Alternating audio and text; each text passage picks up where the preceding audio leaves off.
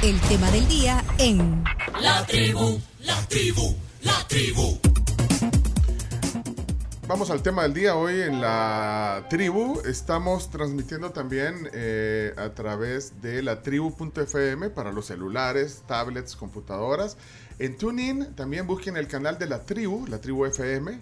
Y por supuesto en Facebook. Tenemos una transmisión también en audio y video en Facebook. Somos la tribu FM. Y por supuesto en radio a nivel nacional en eh, La Fuego. eh, 1077 Fuego en FM. Aquí está con nosotros el padre José María Tojeira, sacerdote, docente. Eh, Qué gusto recibirlo aquí Gracias, en, en esta, en esta casa. Es un gusto estar con la tribu ahora. Voy a acostumbrarme a decir la tribu. Sí. El chino, el chino ya lo conoce. Sí, sí, hab- sí. hablamos del Celta de Vigo con el- No anda muy bien. Bueno, es la Carms. Mucho gusto, padre. Encantado Carms de conocerte. viene de Carmen, sí. pero, pero es Carms. eh, Bueno, no, ahí estamos de tocayos casi porque yo estoy en la iglesia del Carmen. en Ah, súper. Ah, bueno, Camila. Camila. Un gusto. Camila, encantada. encantada. Y, bueno, y el chomito que está siempre en los controles, que el chomito ya tiene inventario, está inventariado aquí en este Sí, programa. sí, sí, el ahí chomito. está. Tiene código de barra. Tiene código. No, pero gracias por estar aquí. eh, eh, el, el padre José María Tojera, Chema Tojera, como, como Sí, también sí, se le conoce. eh, Así me dicen. sí, así, así es su cuenta de Twitter también. o sea, Ajá. es un religioso español, eh, es naturalizado eh, salvadoreño, es sacerdote de la Compañía de Jesús, fue rector de la Universidad Centroamericana José Simón Cañas, pues, mejor conocida como la UCA, nació en Vigo, por eso, por eso lo del Celta. Celta, claro. Por eso, sí. En Galicia, sí. Sí. Ta- También, eh, bueno, es profesor eh, de filosofía, tiene una licenciatura en teología. eh, bueno, yo creo que, que vino primero a Honduras y, y- Sí, estuve 16 Sí. años en Honduras. 16. Ahora llevo treinta y tantos aquí, casi 40. también fue director del Educa. Estoy diciendo todo su perfil para que, Sí, para sí. que sepan, eh, niñas, que, que, o sea, No, yo no, sí, sí, lo- claro. se Por conoce. supuesto. Sí. No, pero bueno, el Educa, el instituto. Sí. eh, No, y fue rector cuando yo estudiaba en la UCA, entonces. Ah, ¿de? Sí, Ah, fue mi rector, fue mi rector. Mira, En el 85, ¿quién es rector en la UCA? En el Eh, 85. El 85 era Yacuría. Él lo mataron en el 89. Pero yo- Después estuvo Paco Estrada, luego Ibizate, luego yo. ¿Eh? porque yo, yo estuve 85, 86, 87. o sea, Ah, Estuviste con Yacuría, sí. sí, el rector, sí. sí. Pero no, no, no, no, no tuve el gusto de conocerlo personalmente. No Ajá. tuve el gusto. Pero bueno, gracias por estar aquí. Y, y- y, No, bueno, usted se pregunta, bueno, ¿y ¿por qué invitamos a- al, al padre? Eh, Primero, que yo aprecio que, que siempre atiende nuestras invitaciones. Y eso se agradece, padre. Gracias por, No, por eso. Es un, es un observador de la realidad. Pero leyendo eh, el editorial que publicaba la UCA ayer, Mm. al final, eh, un, un párrafo eh, decía, bueno, el editorial hablaba sobre el tema de la reelección. Ya vamos a hablar de ese detalle, pero al final me llamó la atención lo que decía ese párrafo y dice, en particular la academia, responsable de producir y compartir conocimiento, debe, desde sus saberes, defender el Estado de Derecho, el gobierno de leyes por encima del gobierno de personas, defender el entendimiento racional y sujeto a valores democráticos. Eso decía al final. Sí, así termina. ¿va? Así termina, Sí, sí. ajá, porque que es como una explicación por, por qué, eh, digamos, por qué una institución académica, bueno, y el prestigio que también Sí. tiene la UCA, eh, debe de eh, eh, expresar su opinión o pronunciarse sobre algunos temas. Y, y- y ahí se explica, es, es el... Es el o sea, es responsabilidad de la academia, de las universidades también de, Sí, de pronunciarse. Mira, yo estoy claro en eso, es decir, una universidad es decir, produce conocimiento, es decir, y al producir, es la función fundamental de una universidad, producir y compartir ¿verdad? conocimiento. Ujú. Y ahora, eh, el conocimiento siempre se basa en, bueno, el conocimiento de la realidad y en la racionalidad también, ¿verdad? De cómo debe funcionar la realidad. El Estado de Derecho es eh, la manera racional de organizar la política, la convivencia social, etcétera. Y entonces digo, pues ahí hay que aportar conocimiento. De hecho, los grandes, las grandes personalidades que reflexionaron sobre la democracia inicialmente eran filósofos, ¿verdad? Aristóteles, Platón, Platón no tanto sobre la democracia, defendía más una aristocracia, etcétera. Pero, es decir, estos filósofos reflexionaban sobre cómo debía, debía convivir la sociedad. Y entonces, bueno, una universidad que produce conocimiento, reflexión, etcétera, tiene que hablar de esto. Y tiene que hablar de una convivencia racional, ¿verdad? Es decir, y la racionalidad se, se produce en base a leyes, ¿verdad? Es decir, uno quiere vivir racionalmente, no atropellándose unos a otros, etcétera. Bueno, pone una normativa, la normativa hay que seguirla. Y entonces yo creo que hay una reflexión necesaria en las universidades sobre la normativa vigente, sobre cómo se puede transformar esa normativa también, eh, según vayan evolucionando las sociedades, y cómo, so- cómo se debe cumplir también esa normativa, ¿verdad? Entonces la impresión que hay es que a veces se salta la normativa constitucional, de convenios internacionales, etcétera, ¿verdad? Ahora, además, eh, la universidad, las universidades forman profesionales. Bueno, de hecho, la UCA forma, forma también a, abogados. Sí, sí, sí. Es la parte de compartir conocimiento, ¿verdad? Es decir, No, pero eh, lo forman no solo en, en- en el tema, digamos, bueno, académico, técnico. Sí. Se, se debe formar Tratamos de formar en el aspecto ético también. Ahora ahí, ahí somos todos responsables de la ética, ¿verdad? Porque yo sí la experiencia que tengo eh, de los años trabajados en la UCA, que la familia influye muchísimo en el comportamiento ético de las personas. Es decir, que a veces cuando alguien eh, en su familia mm, ve violencia o ve consumo de drogas, considerando el alcohol una droga también, ¿verdad? Es decir, eh, o ve eh, corrupción, pues más fácilmente se adapta a ese tipo de condicionamientos sociales, ¿verdad? Si procede de una familia honesta y respetuosa de la normativa, etcétera, pues tiene también un- una tendencia más fuerte a respetar. ¿ah?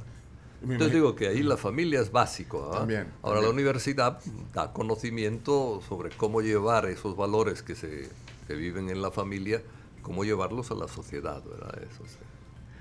Me imagino que, no sé, a veces debe ser el ejercicio de ver, bueno, de- de- durante todo este tiempo que he estado aquí, el padre de, de revisar eh, funcionarios y exalumnos. ve, A ver, a ver, a ver, sí. Sí, sí, ahí ¿Qué, claro, tal- claro. qué- qué- qué buen trabajo hicimos aquí? Ah, bueno, aquí no sé. Orgullosos de este, no tanto de este otro. No, yo le he dado ética a algunos de los parientes del actual presidente, por ejemplo, ¿verdad? En clase, ¿verdad? Es decir, y también, bueno, uno va conociendo funcionarios, etcétera, que, que también pasaron eh, por la universidad, por supuesto, pero incluso por, por las materias que yo daba. Yo, yo generalmente eh, doy temas de teología, pero también doy ética en la universidad.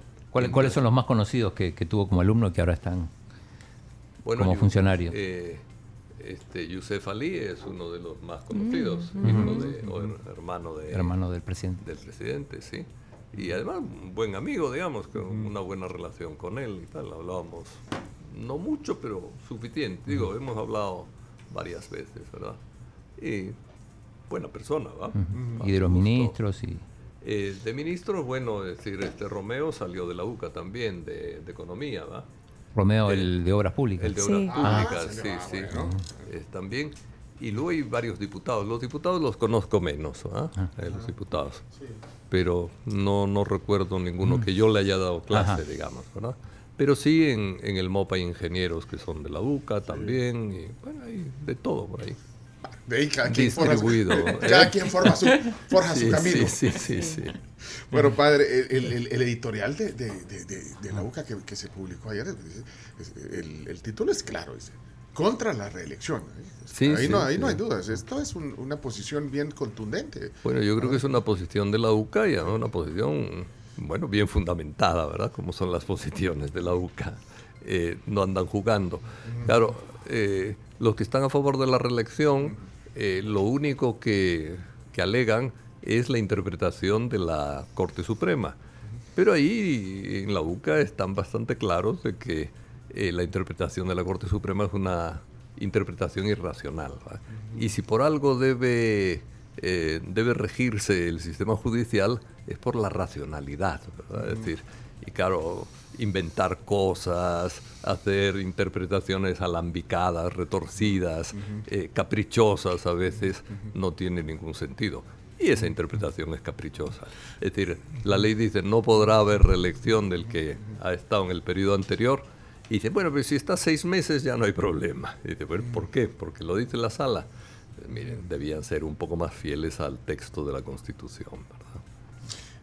¿Cuál, cuál, cuál fue el espíritu, cree usted, el espíritu constitucional en prohibir la, la reelección presidencial y asegurar la alternabilidad en el poder? Algunos dicen que cuál es el problema. Si un presidente está haciendo las cosas bien... Eh, el mismo pues, presidente lo dijo eso. Uh -huh, o sea, si está claro, haciendo es que, bien su trabajo, sí, bueno, ¿por qué no, no reelegirlo? Sí, uh -huh. es decir, porque, porque puede hacerlo mal. decir, miren, la razón fundamental yo creo que se ha manejado en América Latina es la experiencia de gobierno de los 200 años de independencia que han conducido a pensar, y especialmente en Centroamérica de un modo especial, ¿verdad? que eh, la permanencia en el poder lleva a la corrupción y al autoritarismo, a esos dos aspectos.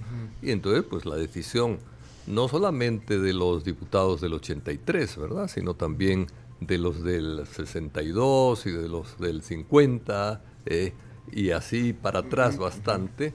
Es decir, la decisión ha sido no reelección, ¿verdad? Es decir, eh, si lo hace bien un presidente con su partido, porque hace bien las cosas con su partido, que su partido siga, pero cambiando a la persona, ¿verdad?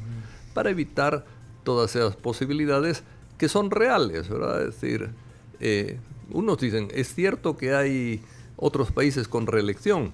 Dice, sí, pero aquí se pensó que no. Es decir, todo consiste en, si ahora se piensa que sí, mayoritariamente, cambiar la constitución.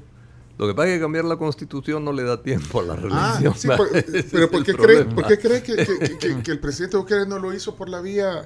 Eh, por, por, o sea, por la vía reforma constitucional, que se podría haber sido una... Sí, además que ¿sí? tiene, tiene la asamblea Ajá. totalmente.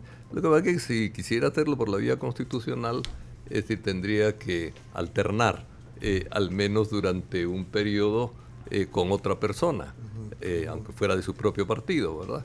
Y yo creo que él quiere seguir, ¿verdad? Es decir, me imagino yo que esa es la razón final, porque eh, hacerlo constitucionalmente tiene todas las facilidades. Eh, puede hacerlo en esta asamblea eh, y tendría que ratificarlo en la siguiente, pero en la siguiente eh, ya no sería presidente él. ¿ah? Uh -huh. En la siguiente, porque las elecciones son simultáneas, aunque creo que tendría un mes o algo así para uh -huh. compartir con la otra asamblea, creo, ¿no? O, porque una empieza el primero de mayo y el otro termina el primero de junio. ¿verdad? Sí. Entonces, incluso podría hacerlo, pero ya no, no podría presentarse porque se termina el plazo para presentarse previamente. ¿verdad? Uh -huh. Pero también se, se habla eh, y, y, se dice, bueno, de, de hecho, me imagino, pues también, bueno, porque lo cita el, el editorial, que que hay que leer la historia, basta con leer la historia eh, de, de, América Latina para, para, darse cuenta, bueno, cómo... Que ha habido problemas. Sí, eso ha habido problemas y, y, bueno, como incluso a través de golpes de Estado y de, sí, y de otras vías también se eh, muchos eh, han tratado de mantenerse más tiempo en el poder. Y, y, eso... en, y, en, Centroamérica tenemos Honduras y, y Nicaragua, ¿verdad? Yo supongo que nadie quiere ir a la experiencia de Nicaragua o tampoco la que tuvieron en Honduras con Juan Orlando Hernández, ¿verdad? que ahora está preso en pero, Estados Unidos. Pero ¿por qué suponer de que, de que va a ser lo mismo? No, no hay que suponer que es lo mismo.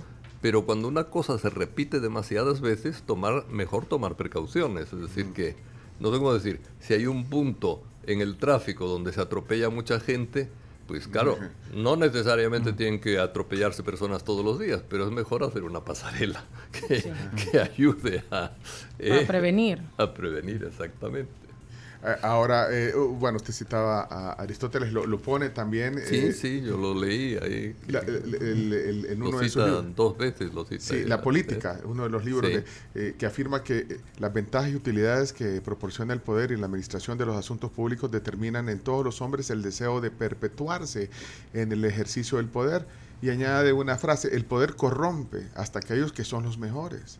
Sí. ¿eh? Y de ahí hay otra cita que dice, el poder tiende a corromper, pero el poder absoluto corrompe absoluta. Ese ya no es de Aristóteles, ¿verdad? de Ah, ese- un, ese- ese de un un inglés, sí, un Vaya, pero- del vaya, siglo pero- XIX, ¿verdad? pero hay una continuación desde el siglo III antes de Cristo al siglo XIX o siglo IV antes de Cristo. sí. Entonces, entonces ¿crees que, que una persona de demasiado tiempo...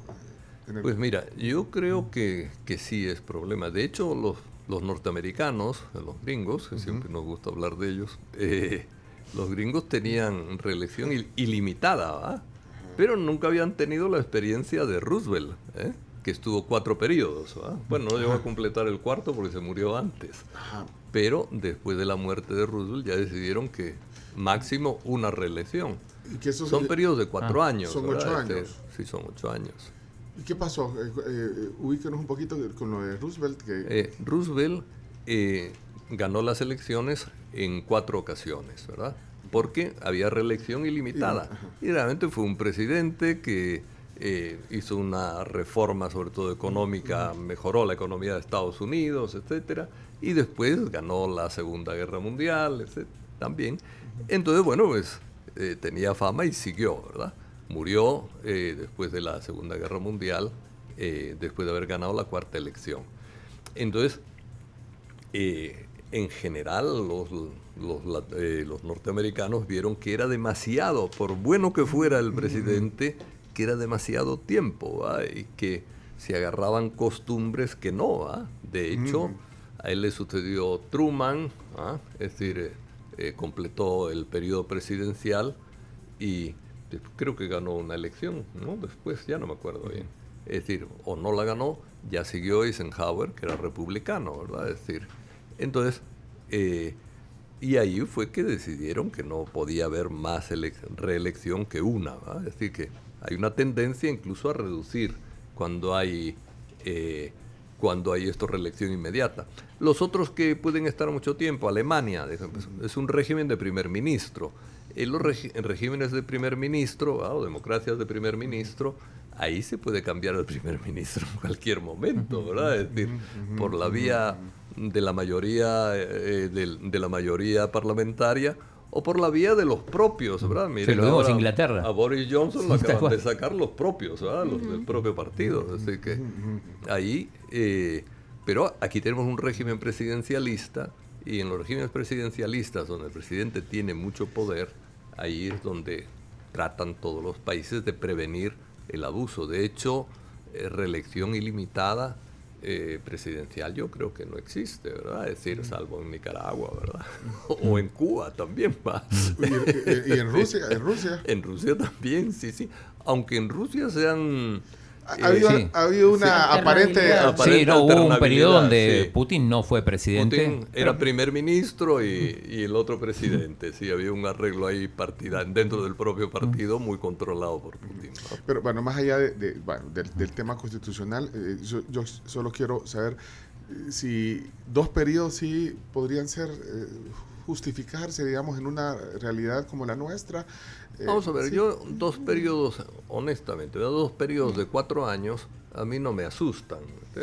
Como lo de Estados bien, Unidos, por sí, ejemplo. Como lo de Estados Unidos, o hay otros países latinoamericanos que se puede estar dos periodos también, ¿verdad? Es decir, eh, entonces, eso a mí no me asusta. Pero, eh, pero claro, eh, que se haga en conformidad con la legislación vigente, ¿verdad? Es decir, no hacerlo caprichosamente, es decir, o saltándose la legislación vigente, haciendo interpretaciones, como digo, irracionales a mi, a mi juicio, ¿verdad? Eh, como ha hecho la Sala de lo Constitucional, que es una sala que, en fin, digo, para mí eh, no se merece eh, mayor respeto, ¿va? Es decir, Ahí lo dice claro, eh, no, no. Sí, sí, sí. Aunque, bueno, se justifica de que fue eh, electa pues, sí, por los diputados, como debe ser, y que, bueno...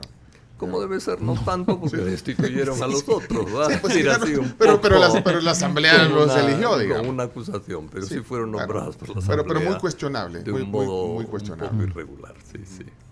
Bueno, pero entonces... eh, Y han, han violado convenios internacionales. Bueno, la asamblea, no, no ellos, pero sí, ellos se han prestado dándole, es decir, por ejemplo, esa legislación que sacaron de, para eh, eliminar a los jueces de 60 años viola un convenio internacional firmado por El Salvador sobre los derechos del adulto mayor, ¿va?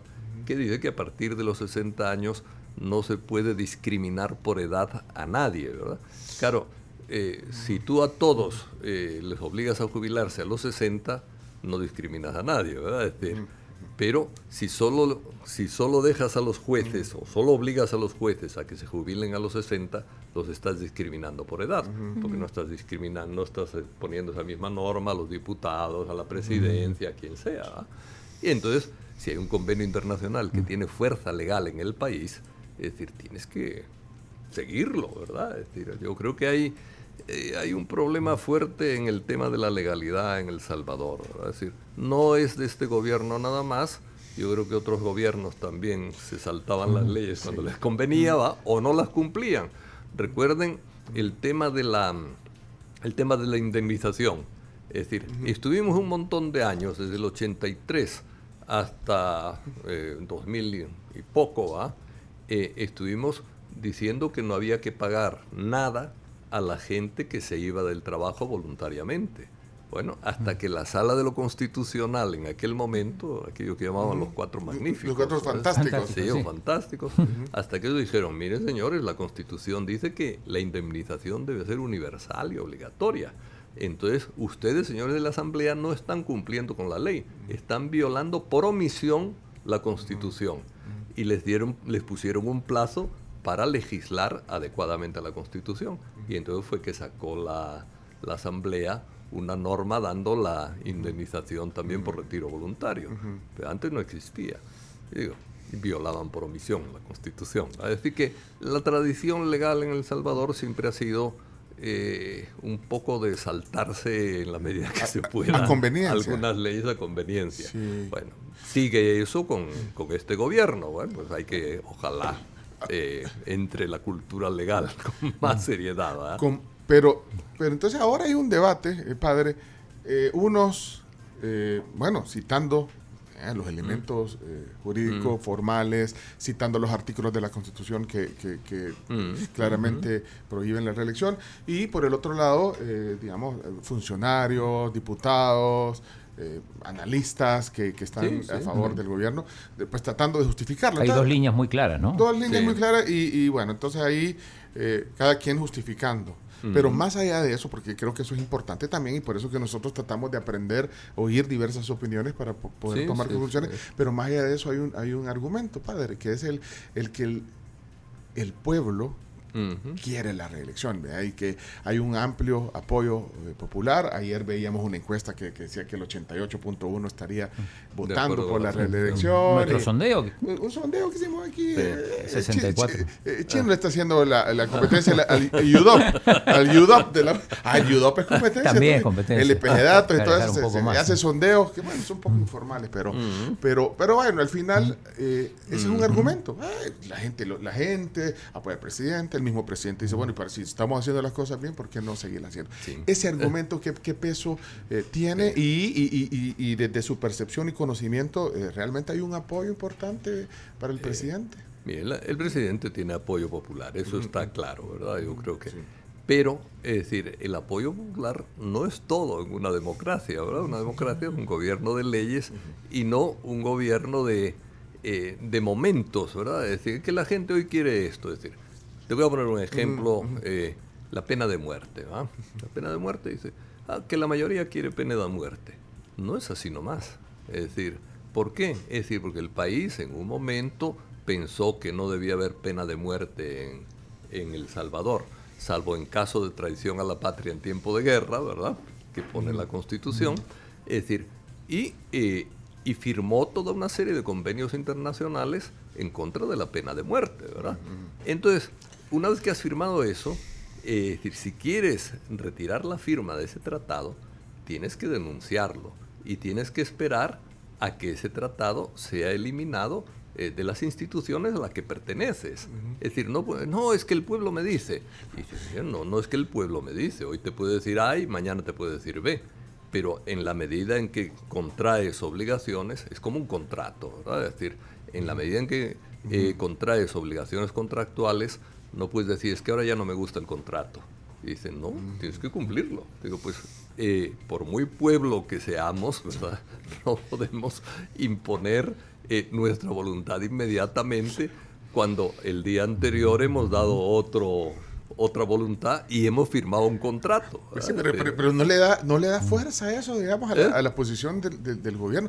Fuerza porque es que, es que oiga, la gente, bueno, eh, sí, reelección, reelección. Y, Bueno, y- y todo, era, era un grupo pequeño el que estaba ahí.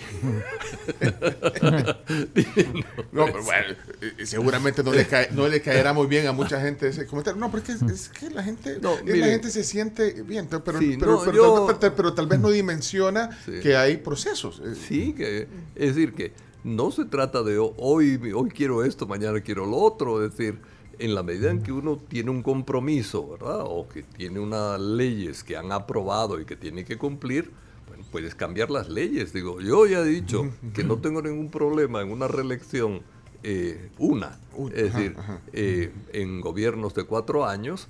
Es decir, de cinco ya me parece un poco demasiado. Bueno, pero, pero aquí, aquí, pero no, bueno, aquí, son decir, cinco años. Aquí son o sea, cinco, o sea, pero- si hubiera reelección, deberían ser diez. cinco. Pero una reforma- También, también pueden poner cuatro en vez de cinco. La- y cuando se cambia se hace a cuatro, Sí, sí. con la posibilidad de otros cuatro. Sí. Bueno, pero aquí he oído algunas intenciones de, de cambiarlo a seis, como en Eh, México. Sí, sí, imagínate, entonces ya serían dos. Pero ya no habría reelección.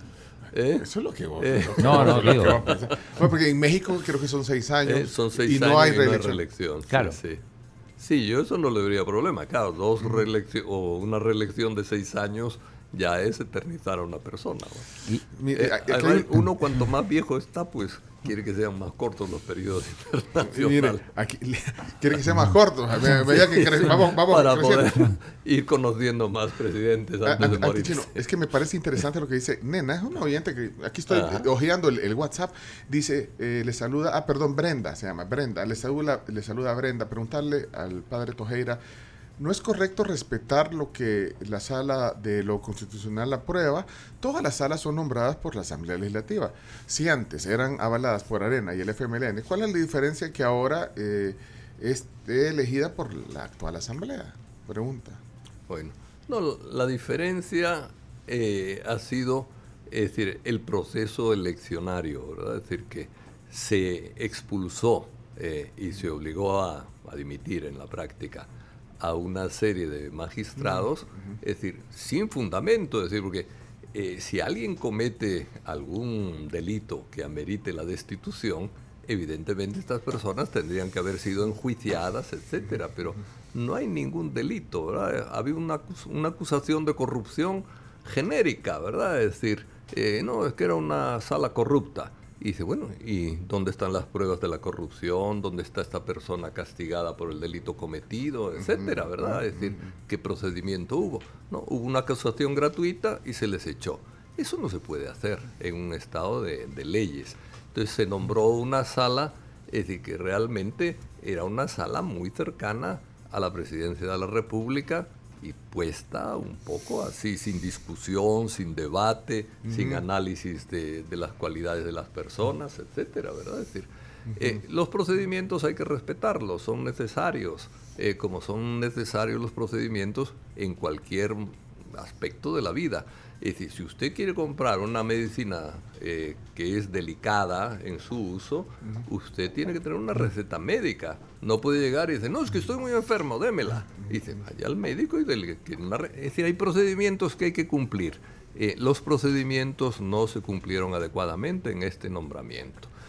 Eh, que en los otros eligió gente corrupta en ocasiones. También es cierto. Yo no voy a decir que, que las salas anteriores de FMLN y Arena fueran la mamá de Tarzán, ¿verdad? Es decir, eso es evidente que no. Que había gente corrupta ahí.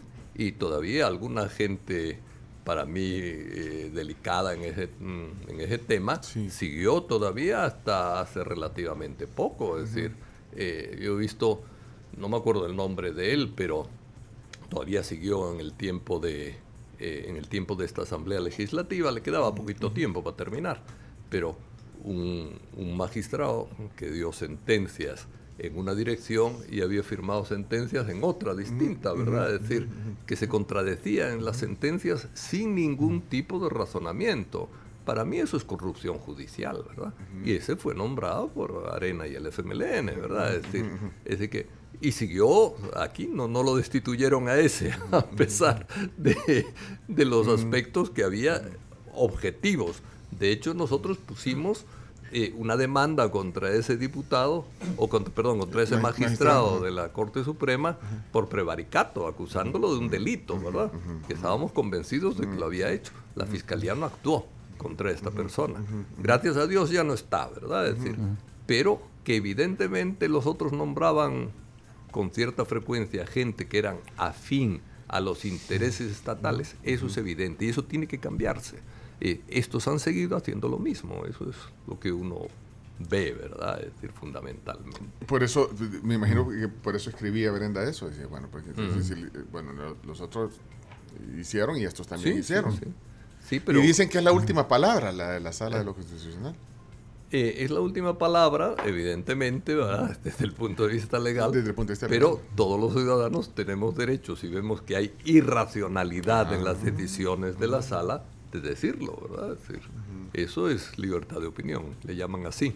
No sé si todavía. No, pero usted, está, pero usted se siente libre ahorita. ah, bastante libre, sí. Algunas le Sí, pero- caen en Twitter, pero no pasa No, le cae- no, pero es que hay, hay gente que no, que, no, que no quiere decir nada. Hay gente que está un poco callada. Sí, hay gente que Hay no voces, le gusta. hay sí, gente sí. que no le gusta. Eh, bueno, eh, Chino, ¿te ibas a Sí, preguntar algo? no, eh, mm, eh, a, a qué atribuye, por ejemplo, el, el- el cambio de discurso de incluso el propio presidente que en su momento dijo que no, eh, el propio vicepresidente Ulloa, eh, ¿no se habían dado cuenta que estaba ese, ese famoso artículo o, o qué es lo que le hace cambiar? Eh, bueno, legalmente no estaba en la interpretación de la, Ah. de la sala de lo constitucional, ¿verdad? Es decir, pero yo creo que antes pensaban así y ahora piensan de otra manera. ¿Y por qué razón? Bueno, claro, uno puede pensar eh, rápidamente porque están en el poder, ¿verdad? Es decir, si estuvieran en la oposición probablemente pensaría lo contrario.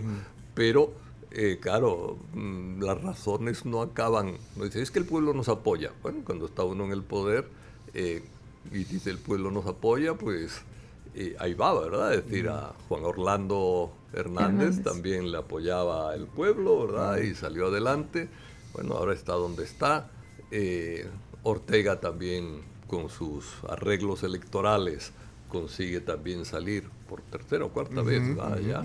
Es decir, pero hay un gran problema, ¿verdad? Dentro del país y que está siendo pues denunciado internacionalmente de un modo sistemático. Bueno, no queremos llegar ahí, ¿verdad? Es decir, a tener un país cada vez más aislado internacionalmente y con más tensiones internas, ¿verdad? Es decir, las tensiones internas eh, no nos llevan muy lejos. Cumplir la legislación vigente es, creo yo, la mejor manera de vivir en paz, hablando de la libertad, ahora que, que- que decía, con la libertad de, de decir las cosas, eh, bueno, hemos visto a la NEP, que ayer sacó un, un comunicado, que muchos decían, bueno, ¿y la NEP dónde está? Bueno, ayer sacó un comunicado también, eh, digamos, en, en general eh, pronunciándose en contra de la reelección, el editorial de la UCA. Sí. Eh, he visto a- a- algún par de editorialistas creo que hoy leía a, Federico Hernández hablar claramente de eso en, un artículo. Algunas voces, hablando, sí, pero bueno, pero, pero es, son voces para sentar una posición o cuál es el objetivo, bueno, de y, y- y- y la, y la otra cosa es que si cree que hay voces que también están un poco al margen en este momento de, de- de lo que sucede. Bueno, yo sí creo que hay, hay gente que tiene miedo, ¿va? es decir, eso es evidente, que no quiere complicarse la vida, eh, que prefieren no hablar, a veces incluso por disciplina, ¿verdad? Es decir, eh, están en una situación o una institución dependiente de, mm, de la política, dependiente de, eh, de la institucionalidad del Estado, etcétera, y entonces, bueno, pues piensan distinto, pero por disciplina callan, ¿verdad? ¿Disciplina de, decir, de dónde? Por ejemplo, Eh, algún sector o alguna o alguien Sí, por ejemplo, alguien que sea funcionario y que piense Ah, distinto, bueno, que los hay. internamente. sí, entonces se calla, ¿verdad? Y otros por no entrar en choque con la política, como hay todo este ambiente de... Es decir, los temas se discuten poco de un modo, mm, casi no se discuten de un modo racional, ¿verdad? Es decir, Ah, bueno, eh, sí. eh, salen con cosas, Con eh, ataques, con sí, ataques sí, personales, a veces con mentiras también. Yo recuerdo al, al vicepresidente una cosa que no le gustó de la opinión de la UCA, salió con una cita de San Ignacio de Loyola, el fundador de los jesuitas, que no existe, pero que le oyó a, creo yo, es decir, que le oyó a, a este a Fidel Castro eh, inventarse esa frase y entonces Le dijo el vicepresidente repitió. Ulloa. Sí, sí. Es decir, entonces, bueno, pues digo, ahí a veces se entra en una discusión que es un poquito absurda porque, claro, empezar a decir una mentira y contestarle otro diciendo que es mentiroso o lo que sea, no te lleva No, a no hay ninguna mucho parte, debate, ¿verdad? No hay mucho debate de fondo, serio. formal, serio. Y entonces yo creo que hay mucha gente que no quiere entrar al, al debate por ese ambiente tan hostil, ¿verdad? Que dices una palabra y enseguida te están llamando. Yo no leo lo que me dicen en Twitter, Ah, pero, o sea, no- pero a veces hay amigos míos que me dicen, hey Chema, tené cuidado. Ahí, ahí salió uno diciendo que a ver si te mueres pronto. que ya estás viejo, que te calles, que te vas a morir pronto, que no sé qué. Bueno, es decir, me, me da la risa cuando dicen eso, pero dice uno, bueno, es decir, ponerse a discutir con alguien que, que te ataca de esa manera no merece la pena, ¿verdad? No tiene Sí. sentido. Sí. Pero, pero usted sabe, eh, aunque no me diga el, eh, el, el santo, pero quizá el milagro sí, que de, de gente que le he dicho yo, Chema, ahorita mejor. ay, Eh. y ahorita mejor no, no, no digo nada, porque sabe, conoce casos de gente Sí, que, le, sí, que- que le he sí, dicho que mejor este, se ponen al margen. Sí, sí, sí, sí. Y Y gente también incluso que, que tiene un poco de, de miedo, es decir, que no está de acuerdo, pero tiene un poco de miedo porque han sido funcionarios en gobiernos anteriores, ¿verdad? Y digo, independientemente de, de la honradez que puedan tener, es decir, pero si han cobrado sobresueldos, etcétera, mm, eso les, les preocupa, les y- preocupa. Y, entonces eh, dicen mejor. ¿eh? Aquí ustedes fueron los descubridores del de los sobresueldos hace muchos años. Pues sí, pero imagínense. No, pero eh, eh, es que pensaba eso porque, bueno, si todo está, digamos, como viento en popa para el, para el presidente, eh, digamos, eh, está a favor, eh, entonces, eh, para ustedes que tienen un pensamiento distinto, no, no hay forma de, de- de cambiar el curso o es conformarse, eh, o sea, pronunciarse. Bueno, yo Ay, creo que siempre es bueno pronunciarse y pronunciarse desde la amistad, vamos. Es decir, a veces uno puede hablar con más energía o con menos energía, pero eh, no sé, porque hay un salmo, ¿verdad? un salmo de la Biblia que dice eh, que mi amigo me golpee cuando me equivoco, es decir, pero jamás me sentaré en la mesa de los corruptos, ¿va? Una cosa así dice el salmo, ¿va? Entonces dice uno, bueno, es decir, uno trata de hacer las cosas desde la amistad, ¿verdad? Es decir, no desde...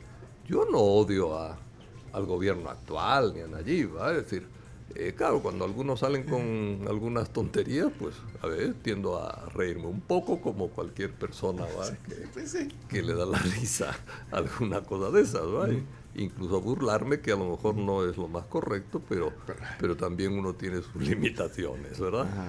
Pero, es decir, cuando uno dice, miren, creemos que hay que vivir conforme a leyes y aquí eh, la ley dice que no debe haber reelección, es decir, convivamos con la norma que tenemos o cambiémosla, ¿va? Y cambiémosla racionalmente por algo, no decir, hay reelección indefinida, pues tampoco, ¿verdad? Decir, entonces digo, entrar en diálogo yo creo que no es malo, y entonces hay que opinar para impulsar el diálogo, porque si no se opina no hay diálogo. ¿no? Ok, Ese, ese, ese es su, su, Sí, su sí, rol, creo. Mi de- modo de ver, sí, sí.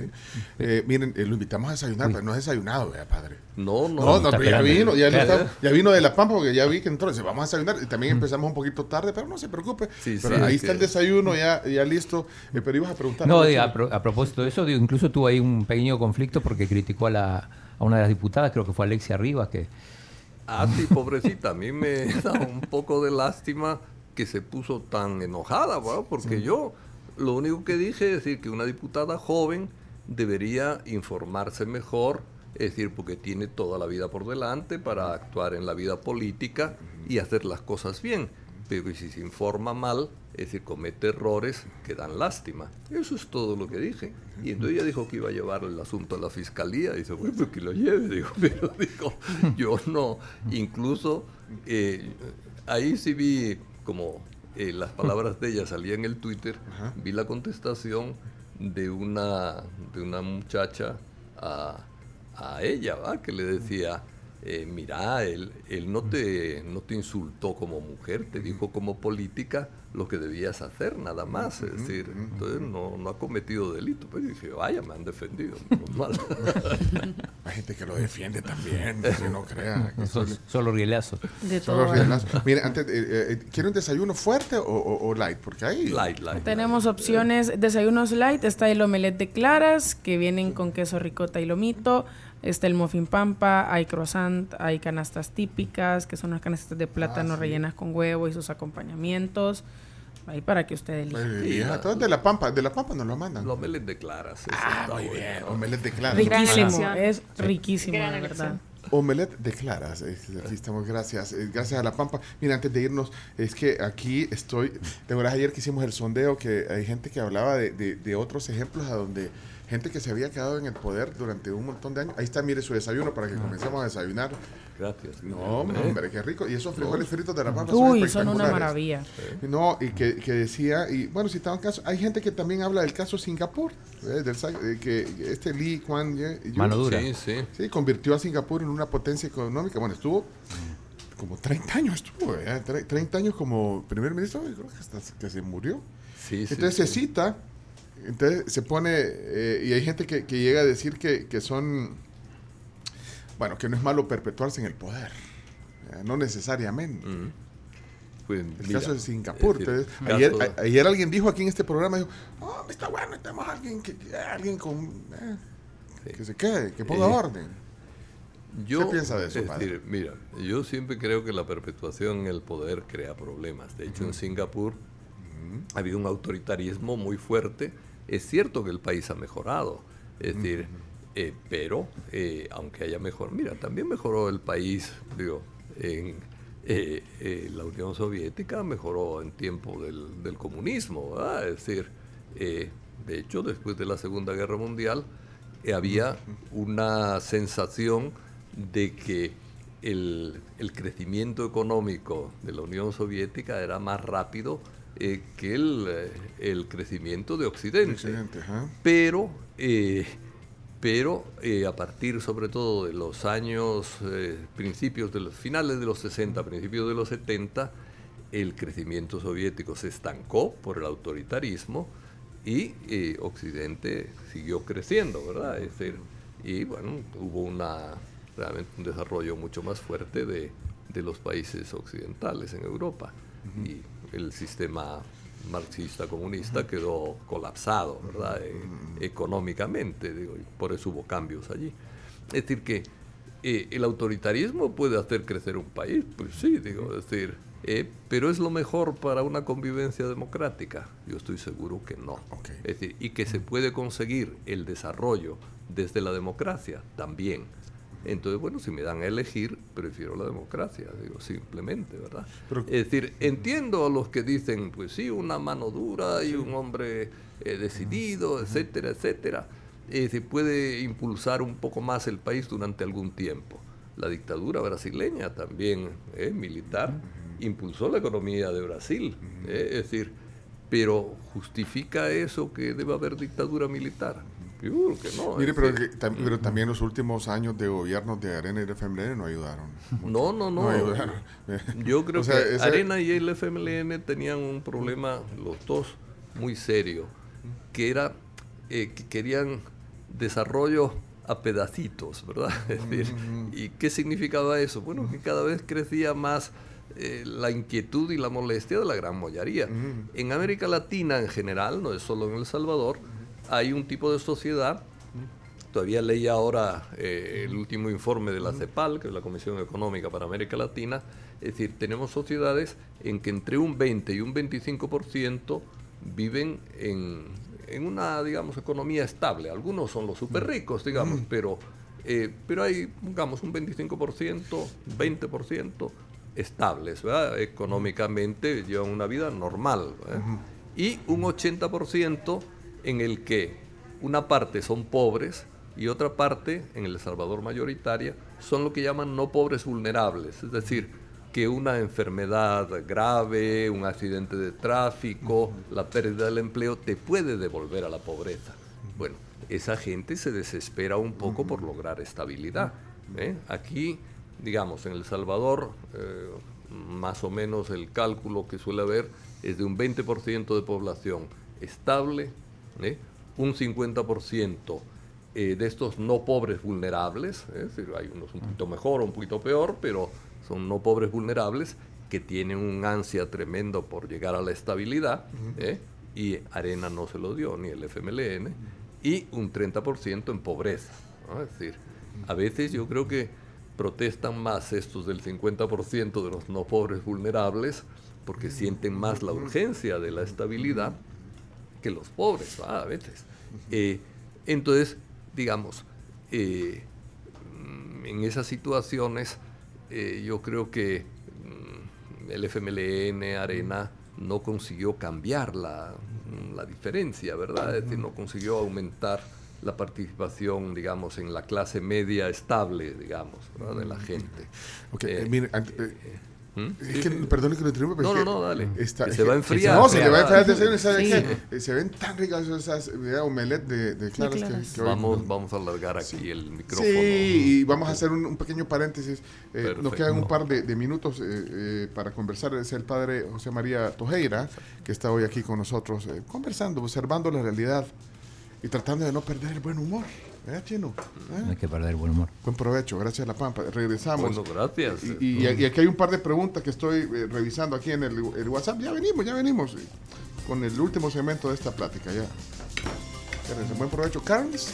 Sí, les tengo que hablar sobre el Centro Médico Escalón, que ha estado con nosotros desde hace 33 años, brindándonos muchos servicios como laboratorio clínico, imágenes médicas y clínicas también con especialistas de prestigio, así que pueden llamarles directamente al 2555 1200 y también, eh, pues contarles sobre nuestros amigos de VAC Credomatic que tienen la tarjeta Walmart Mastercard. Ustedes pueden participar para ganar una carretilla ganadora de 2 mil dólares por cada 25 dólares de compra. Bueno, buena noticia. Ya regresamos, buen provecho. Ahí los teníamos con una toma de, de San Salvador. Puedes regresar esa toma, Chomix, así rapidito, para los que se quieren meter ahorita a Facebook. Miren esa toma de San Salvador. Está como opaco, ¿eh? Así está, así se ve, brumoso. No hay sol. Bueno, esa es, la, toma, ahí le está moviendo, miren, bárbaro, bárbaro. Eh, es, la toma de San Salvador a esta hora de la mañana desde el piso 12. Y ese es el chomito que se está poniendo ahí en la cámara.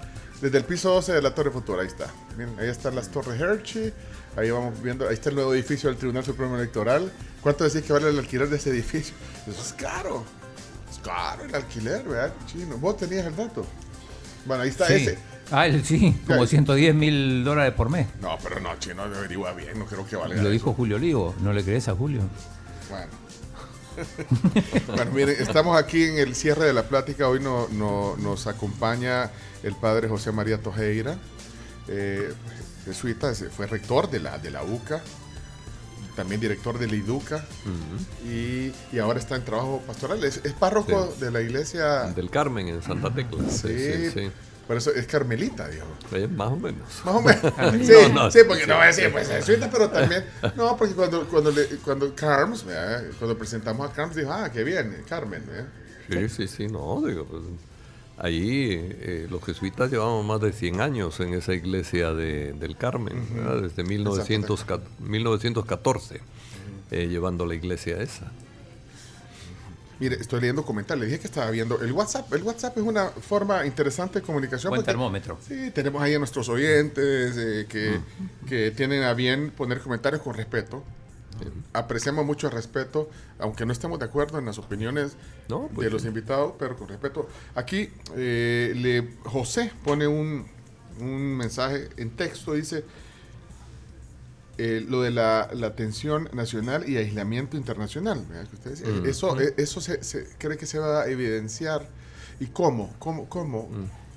Bueno, la atención internacional ya hemos visto un inicio con algunos aspectos. El- la, la de la, la alta comisionada de los derechos hum- eh, humanos, eh, la señora Bachelet, eh, ya ha hecho algunas críticas al país, ¿verdad?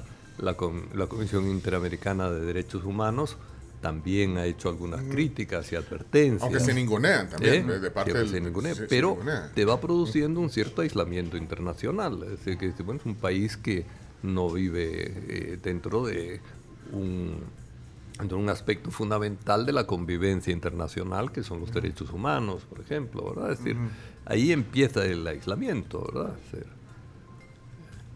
Y la, la Nicaragua está aislada internacionalmente. O sea, no, Yo creo no- que- no es que esté comparando, pues, pero... no, pero, cada vez, yo creo que Nicaragua está cada vez más aislada, cada vez más aislada. Eh, Incluso recientemente varios países europeos han firmado una declaración contra Nicaragua, ¿verdad? Es decir, eh, pidiéndole que paren la persecución a la Iglesia Católica, ¿verdad? Es decir, bueno, es decir, ya cuando creo que son 40 países dentro de las Naciones Unidas las que mandaron una nota a Nicaragua, eh, uno dice, bueno, eh, empieza un proceso de aislamiento muy fuerte con Nicaragua. ¿verdad? Nosotros no estamos como Nicaragua, eh, ciertamente, pero, pero hay algunos aspectos que son preocupantes. ¿verdad? Hoy, hoy va a estar el presidente Bukele en las Naciones Unidas.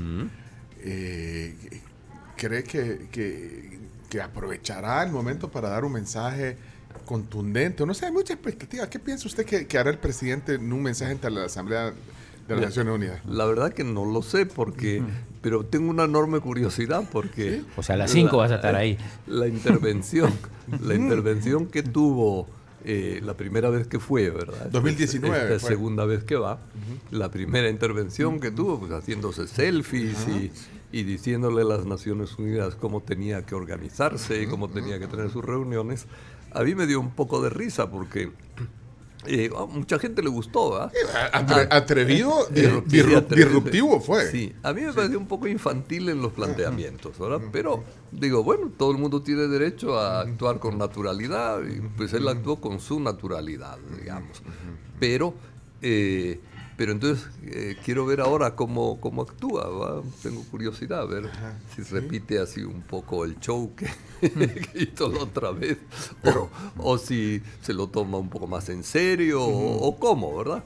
De hecho, estaba vacía casi la sala de, de las Naciones Unidas cuando es- habló la otra vez, sí. ¿verdad? Es decir, estaba bastante vacía. Bueno, pero tiene Es difusión, ¿eh? digamos. Pero tiene difusión y sobre sí. todo por el, viral, por el contexto ahora, eh, recién sí. anunciada Sí. eh, su intención de reelegirse, Y- de, de ser candidato. Sí, sí, sí, es interesante, pero digo que quiero ver a ver cómo, cómo la maneja, ¿verdad? Y lo, lo, lo va a ver a las 5 de la tarde, cuando, cuando es realmente. ¿A las 5 es?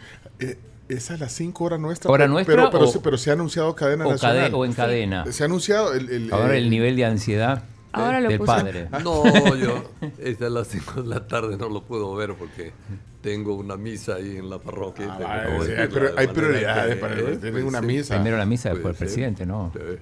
Eh, pero, no, no. pero sí genera expectativa. Eh, sí, sí, cosa. sí. Digo, me voy a enterar después, por supuesto, pero sí, sí. Miren, eh, eh, sí, dale. No, el régimen de excepción. El régimen de excepción. Sí, ¿qué, qué, qué Eh? ¿Cuántas prórrogas llegamos? Vamos a ver si llevan la cuenta. Miren, el Desde problema, marzo. No, seis. Seis prórrogas. el problema, de nuevo, ¿verdad? No es tanto el régimen de excepción, sino el modo de llevarlo a cabo. Es decir, lo que no puedes es tener un régimen de excepción y empezar con capturas arbitrarias o eh, con un sistema judicial y un modo de ejercer la judicatura que prácticamente es, eh, presume la culpabilidad de las personas. ¿verdad? Es decir, y eso se está haciendo ahora, presumir la culpabilidad de las personas. Hay personas que no tienen nada que ver con las, con las maras eh, y que eh, pasan a veces meses eh, presos. Es decir, claro, no se puede decir, son daños colaterales. Yo siempre critiqué los daños colaterales como le llaman los gringos, ¿verdad? Es decir, que tirar bombas contra un país y matar a niños y decir son daños colaterales, no pasa nada, a mí me parece una vergüenza y una falta de humanidad. ¿verdad? en ese sentido que se diga que son daños colaterales el, el que haya gente. Eh, eh, no del 1% como ha solido decir el gobierno, sino en proporciones más fuertes según los datos que hemos ido recogiendo por distintas instituciones. Eh, sí, el modo es fatal, ¿verdad? Eh, es un derecho tener eh, eh, situaciones de excepción, pero hay que realizarlo con respeto a, a la legislación vigente, de nuevo, ¿verdad? Es decir, no puedes considerar, no puedes considerar culpable a la gente antes de tener una investigación seria y un juicio justo, ¿verdad? Es decir, eso no lo puedes hacer. Bueno, ahí Digo, está. ha habido juicios, eh, bueno, juicios, primeras audiencias, donde van 300 acusados y en cuatro horas, eh, en cuatro horas, a los 300 se les pasa instrucción. Lo cual quiere decir que pueden estar dos años presos independientemente de que sean culpables o inocentes. Bueno, Claro, en cuatro horas decidir que 300 personas deben pasar instrucción es muy delicado, creo yo, en el campo de la justicia. Bueno, pero hasta el vicepresidente dijo, pues, el, el vicepresidente dijo, pues sí, daños. colaterales. Colaterales, sí. Pues a mí me da vergüenza oír esas palabras, Ok. la verdad.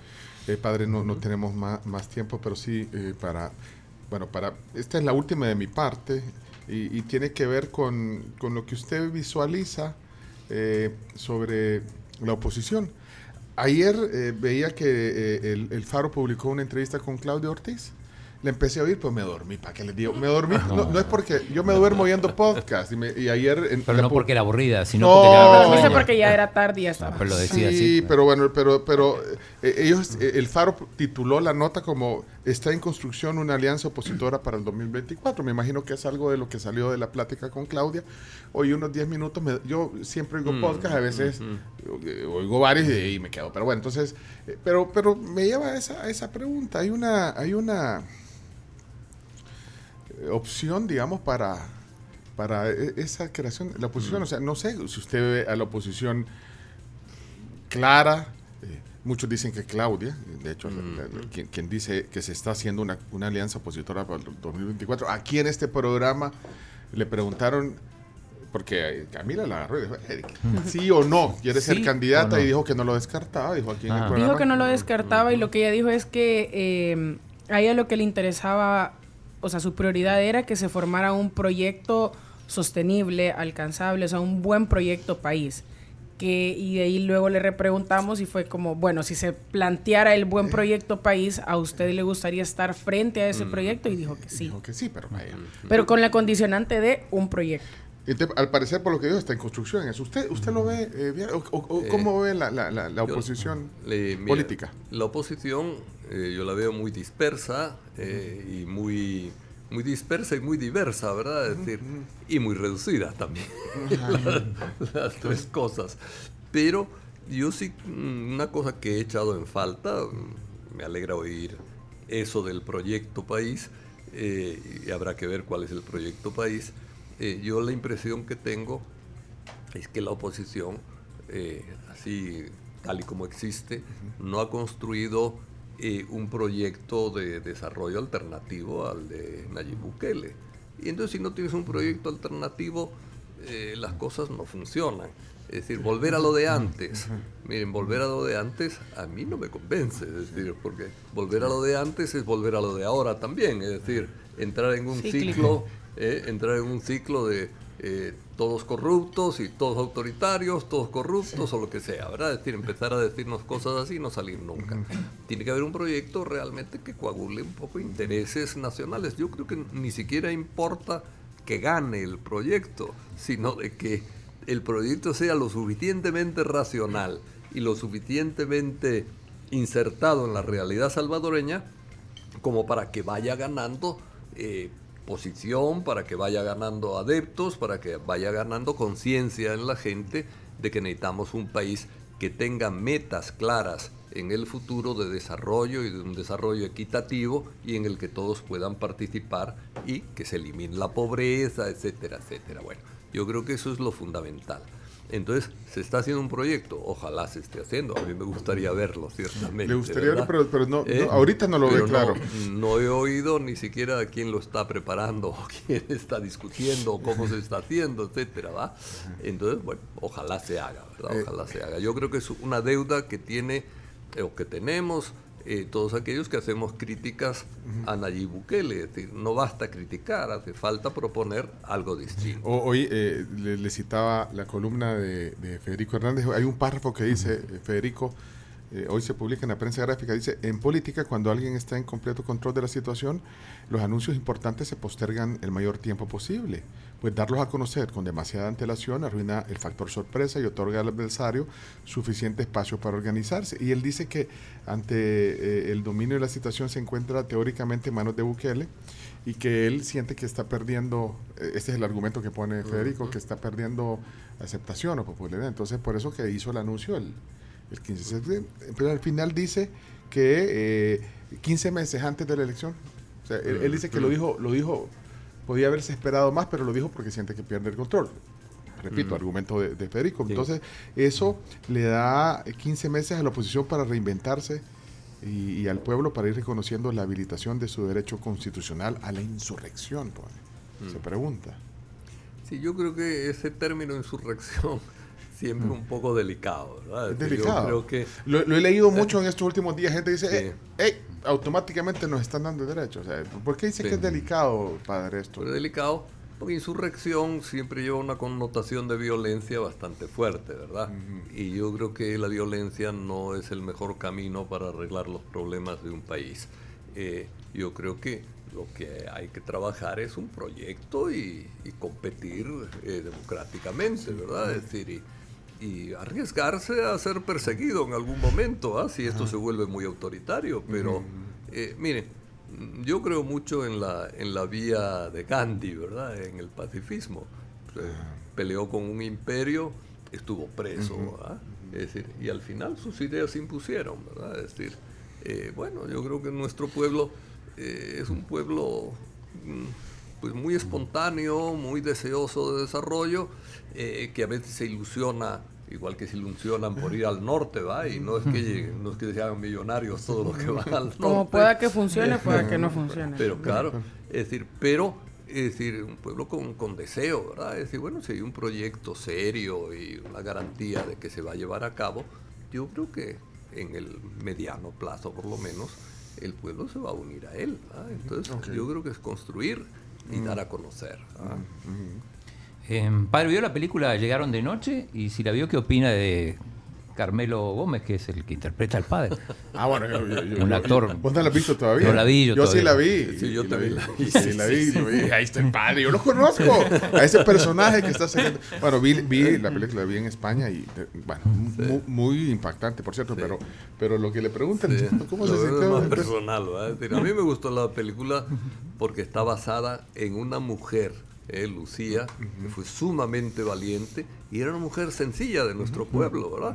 Pero mostró una capacidad de defender la verdad impresionante, ¿verdad? Desde el primer momento. Y está- y hablé está con bien ella. contado, y está bien contado. Está bien contado. Eh, está bien en- en la contado. película. Eh, y con una presencia militar, incluso del Salvador, mandaron un coronel allí a interrogarla mientras estaba en manos del FBI.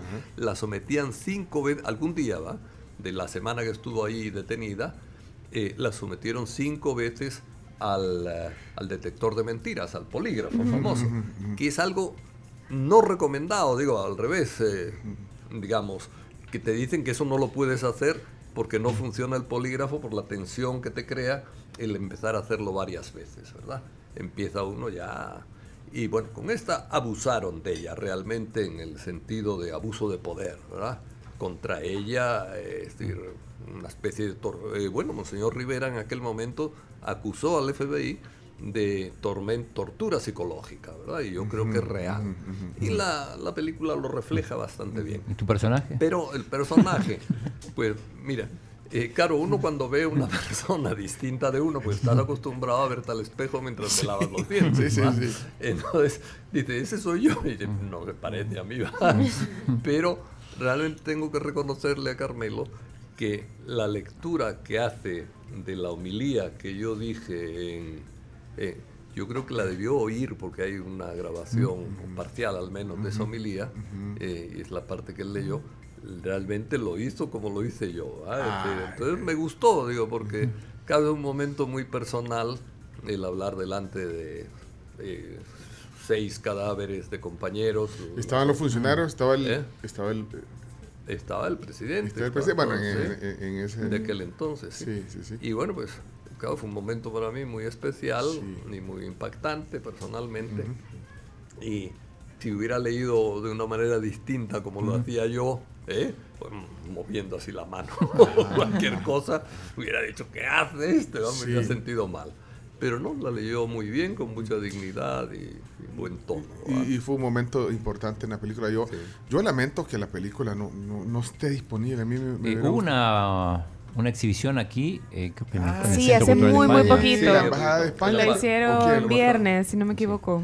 La, la Con el Centro de Español, España, en el Centro la Español embajada de España y también en la UCA para los alumnos. Eh, eh, es muy sí. reveladora y creo que para generaciones como ustedes, eh, creo Sí, que, es que les puede dar, saber. porque está muy... ¿Tú la viste? Sí. No, no, no la he visto, me quedé con ganas de conté, verla. yo les conté aquí, no yo me quedé, bueno, yo fui con mis hijos, mi hijo de 20 años y quedó realmente eh, impactado, pero digamos, dentro de toda la tragedia, que, que fue un momento trágico para, para la historia de nuestro país, eh, entendió, o sea, impactado y, y- y entender un montón de cosas, porque está bien contado, está, está bien contado. está bien hecha, sí, sí. Y, y creo que mm, más allá de abrir esos momentos, que es difícil, y hemos hablado también de ese tema aquí, pero creo que puede mostrar, eh, mostrar, eh, creo que la historia a veces no se cuenta totalmente o, Ujú. o no se da cuenta, y a través de una película como esa creo que se le puede llegar a, Sí. a más gente sobre, bueno, yo también Lo que pasa es vi que el arte muchas cosas que también. no, aunque yo viví ese momento, pues, pero, pero vi muchas cosas que ahí eh, en esa historia, Sí, descubrí la historia, por ejemplo, de ella. Sí, sí, no, esa historia es impresionante. Eh, de hecho, Ajá. yo creo que tenemos un libro publicado en la UCA eh, en la que ella cuenta su historia. Cuando empezó a hacer Mm. esa película, ellos se acercaron a mí, ¿verdad? Primero, y ellos querían hacer una película inicialmente sobre, eh, bueno, sobre la muerte de los jesuitas y con los jesuitas eh, asesinados como protagonistas. Pero después vieron que era muy complicado porque requería muchos actores ¿eh? y también, eh, bueno, salía más cara. Este, Sí. para el financiamiento que tenían porque consiguieron algo de financiamiento, etcétera. Y entonces, eh, en medio de todas las cosas salió esta idea de, eh, de hablar con, con Lucía, ¿verdad? Eh, con los testigos y tal. Y fueron a, a Los Ángeles a hablar con ella eh, y quedaron muy impactados de ella. ¿verdad? De hecho, ella incluso en el juicio de Montano en España fue testigo también. Es decir, participó como testigo. Realmente una mujer, y es una mujer sencilla, era de una bueno, trabajadora llegaba, de, de la llegaba limpieza, a llegar a la limpieza. Eh, se fue a Estados Unidos, ahora, bueno, ya está jubilada, pero llegó a ser maestra de kinder, ¿verdad? es decir, se formó, etcétera, bueno, la hija es fue universitaria, esposo, es decir, eh, es una mujer con mucha iniciativa y que muestra la potencialidad de nuestra gente, ¿verdad? Es decir, y Sí. la, la honradez de nuestra gente, profunda. ¿no? Si alguien sabe que nos sople, ¿dónde, está, ¿dónde podemos encontrar la película? Pues yo la he buscado en varias plataformas, es- no está, no. pero, pero ahí aquí, bueno, no la pusieron en los... No sé, bueno, para más en España. Yo la fui a ver al cine en España. Mm. Sí, sí, en Estuvo- España la pusieron en el cine, sí. Fui a verla al cine. Sí, aquí yo creo que no, no la han distribuido en América Ah, Latina. De nuevo, Y usted no la tiene, padre, sí, no le, no le dieron su copia por ser, por, porque, Por ser un personaje. Por ser un personaje, pues sí. ya sabes que te- hay limitaciones. No le dieron una copia, cosas. padre, pues sí, pues yo pues, ¿Eh? puedo, puedo llegar ahí a la, ¿Eh? a la parroquia y me da una copia. Yo creo que en la parroquia vamos a tener la posibilidad de ponerla. Creo, Ah, vaya, ¿no? vaya, nos- Avísenos, porque no- pe- nos avisa. Solo que tal vez un fin de semana, porque nosotros aquí con la Camila Está no, no fuimos a verla porque teníamos el plan de ir, porque a esa hora que la proyectaron en el Centro Español estamos trabajando. Está- Sí, era de noche. Bueno, miren, no, pero es de verdad un, un- bueno, un drama, pero, pero bien hecho. Solo me queda una duda. Cuéntame, ¿quién era el militar que llegó allá? El- el- el- Eh, ¿qui- ¿Quién era en la vida real el que llegó a, a hacer esa presión? Era el teniente coronel Rivas Mejía, así se llamaba. Eh, ahora está enjuiciado en el, en el caso jesuitas, ¿verdad? Que lo han, Mm. digo, se ha reabierto, eh, hay un poco de tensión porque nos han acusado de que no queremos justicia en algún momento, ¿verdad? El presidente de la corte. Yo ahí sí le contesté un poco duro, ¿verdad? Cuando dijo eso. Pero, eh, y están haciéndolo de un modo que no, no acaba un poco de, de convencernos de que lo estén haciendo bien, ¿verdad? Aunque han aumentado el número de personas acusadas, ¿verdad? Entonces este Rivas Mejía, que nunca fue acusado, Nunca fue acusado y, y ese es el personaje porque... y ahora, eh, ahora lo han puesto dentro de, de la acusación. ¿va? Rivas Mejía era teniente coronel, salió en aquella comisión ad hoc que hicieron para depurar el ejército, salió como uno de los que tenían que depurar y nunca lo depuraron. Al revés, le subieron a coronel. Yo creo que la razón era porque realmente él encubrió el delito. eh, yo tuve alguna entrevista con él eh, en aquel entonces, ¿verdad? Y ciertamente él acusaba al FMLN y bueno, era un relajo ahí. Y, eh, y entonces lo han acusado ahora de encubrimiento, ¿verdad? Bueno, es algo que le ha llegado tarde porque ya debe ser una persona Mayor. de más de 70, pero, eh, pero sí que encubrió, encubrió, eso es evidente. ¿no? Sí, y, en, y en, el- en- en la película es la persona que llega como a ejercer una presión Sí, psicológica, ¿verdad? De- Ajá, ajá. bueno, por lo menos el personaje que... que- que- Sí, que- sí, sí, no, y- Es que le, le hace una presión psicológica. Sí, Y está basado A en la, testigo, la está basado en el, en el libro, el libro de ella, de- en que cuenta la experiencia, está escrito por una norteamericana. De hecho, fue publicado en inglés primero y luego se tradujo aquí en la UCA. Eh, pero, pero sí, esa parte está construida sobre la, la narración de ella. Bueno, se, se llama Llegaron de Noche. Mira, aquí nuestros oyentes no tardan en mandar los links a donde está. Bueno, pero miren, es, no, es un drama. Hay momentos de verdad que no puedes, o sea, que te conmueven. Porque, bueno, como decía, fue una lamentable tragedia. Sí, sí. Lamentable tragedia. La muerte de los, de los jesuitas y, y sus dos colaboradoras. Fíjate, una última sí, cosa que ya que me tengo aquí la oportunidad. Sí, padre. Es decir, ahora están hablando de una nueva ley de justicia transicional, ¿verdad? Yo creo que una cosa muy importante en la justicia transicional, y lo he dicho varias veces, pero lo quiero repetir, Sí, sí. es que la Fuerza Armada como institución tiene que pedir perdón no solo por el caso jesuita, sino por muchos casos del pasado. Y pedirlo porque los crímenes cometidos en ese momento fueron institucionales. ¿eh? Es decir, ha pedido perdón el presidente, eh, Mauricio Funes y alguno más por ahí, pero digo, yo creo que las instituciones tienen que responsabilizarse para dar garantías de no repetición de lo que se ha hecho.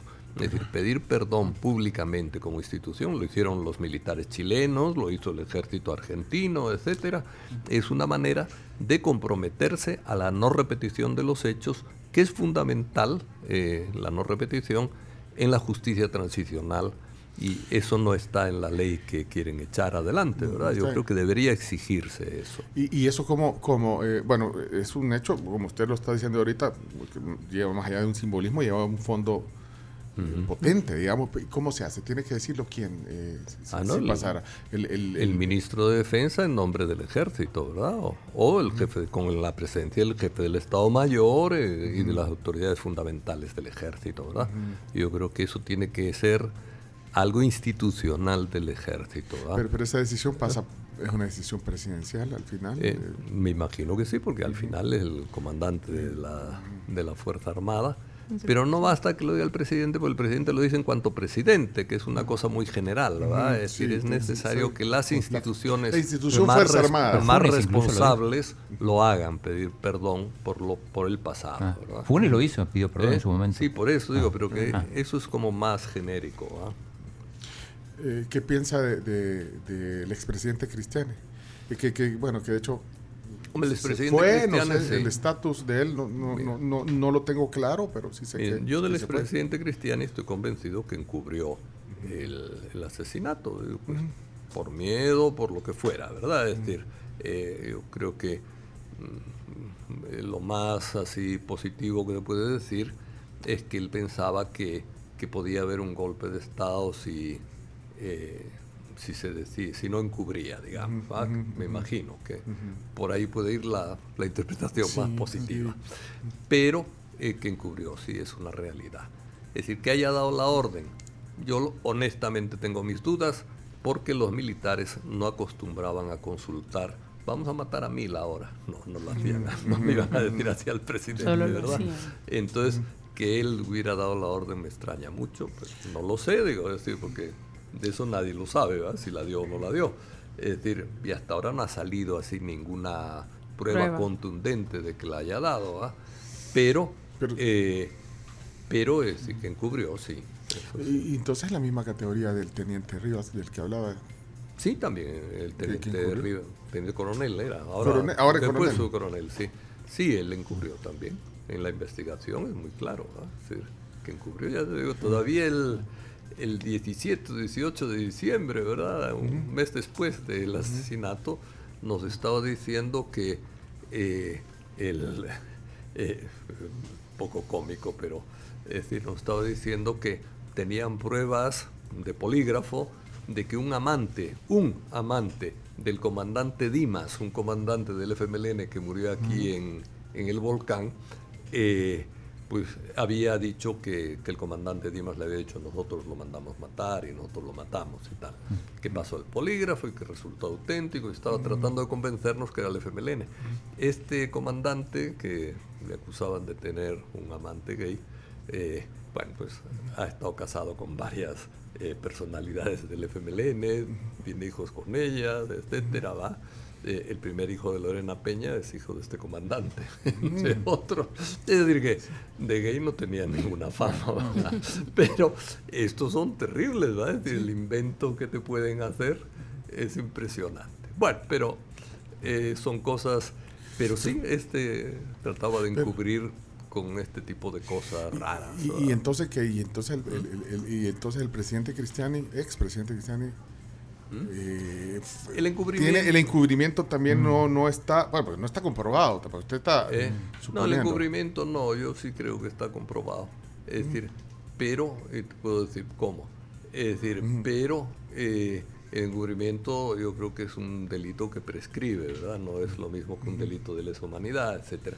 Pero independientemente de que haya prescrito o no, o de las interpretaciones que se puedan hacer, eh, eh, sobre el encubrimiento, pues eh, a él le dijeron ya el, el primero, no, primeros días de enero, antes de que él dijera, fueron los militares, que había luz verde del Estado Mayor.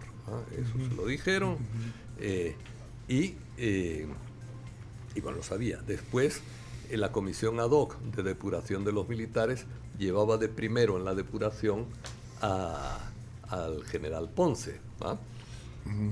No lo depuró, ¿va? Es decir, eh, la comisión de la verdad acusaba directamente a, a una serie de coroneles, Ponce y otros, es decir, y en los compromisos, en los acuerdos de paz, había que los que aparecieran en la Comisión de la Verdad iban a, a ser destituidos.